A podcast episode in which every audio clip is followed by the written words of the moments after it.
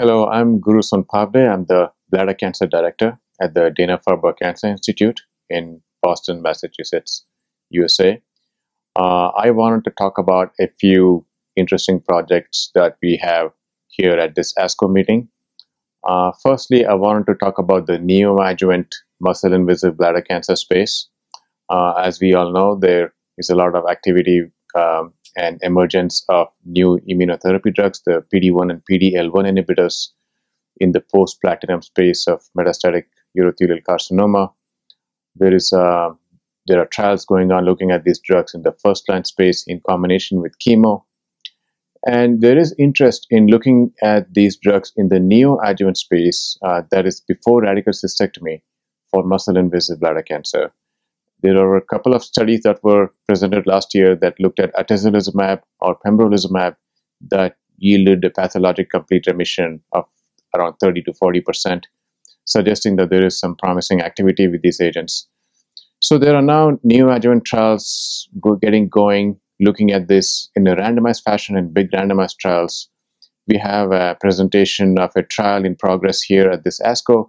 It's a phase three trial in cisplatin eligible patients looking at neoadjuvant uh, gemcitabine cisplatin versus gemcitabine cisplatin plus nivolumab, it's a PD1 inhibitor. And there's a third arm that potentially will be there uh, if the lead-in phase is completed and uh, shows the safety of adding an IDO1 inhibitor uh, to the gemcitabine cisplatin nivolumab.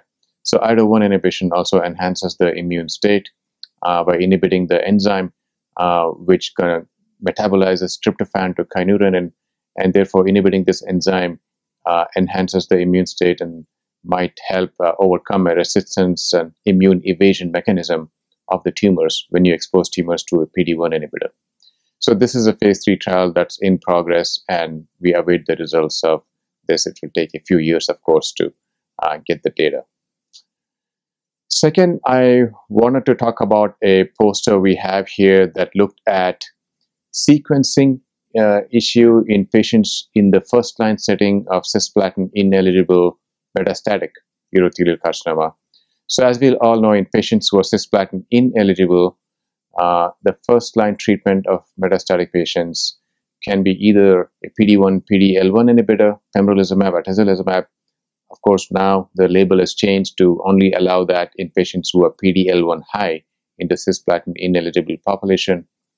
Um, or it is gemcitabine carboplatin, which is the older and the de facto standard in patients, uh, and, and, and also in patients who are PD-L1 low, where we know that uh, gemcitabine carboplatin was superior to atezolizumab or pembrolizumab.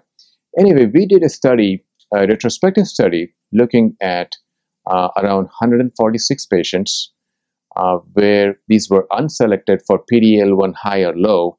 Uh, this was done in an era before PDL1 was being done routinely.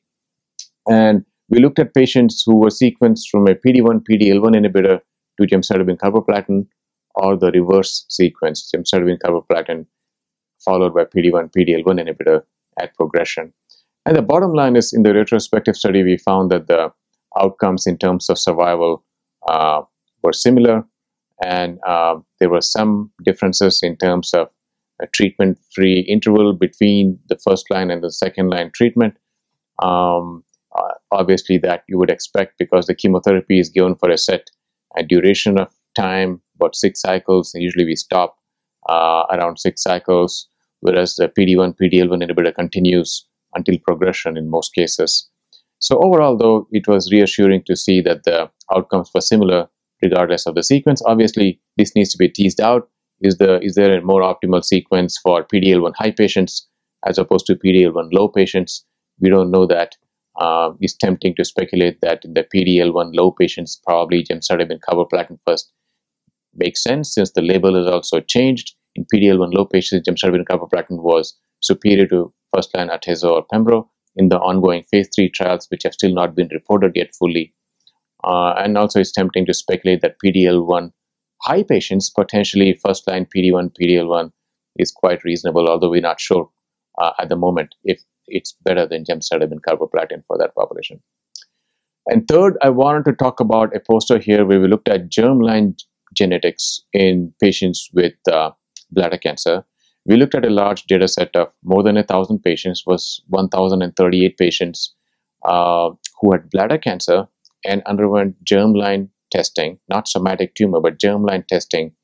Uh, now, this was not an unselected population of all comers with bladder cancer. These were patients uh, where the physicians felt there was some risk, uh, higher risk of some germline alteration.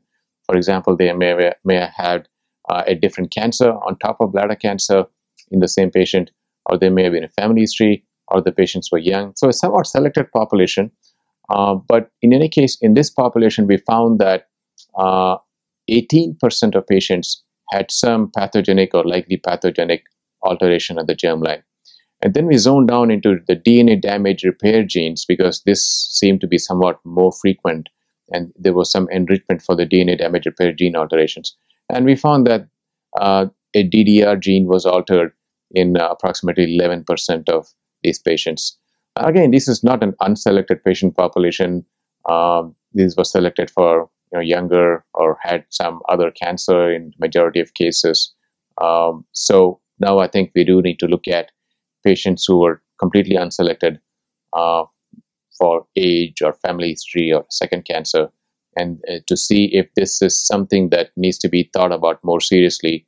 Uh, but at, least at the moment, it looks like in selected patients where you consider uh, a higher risk of germline alteration, uh, you might uh, you might want to start thinking about it. But this data still needs further validation. Thank you.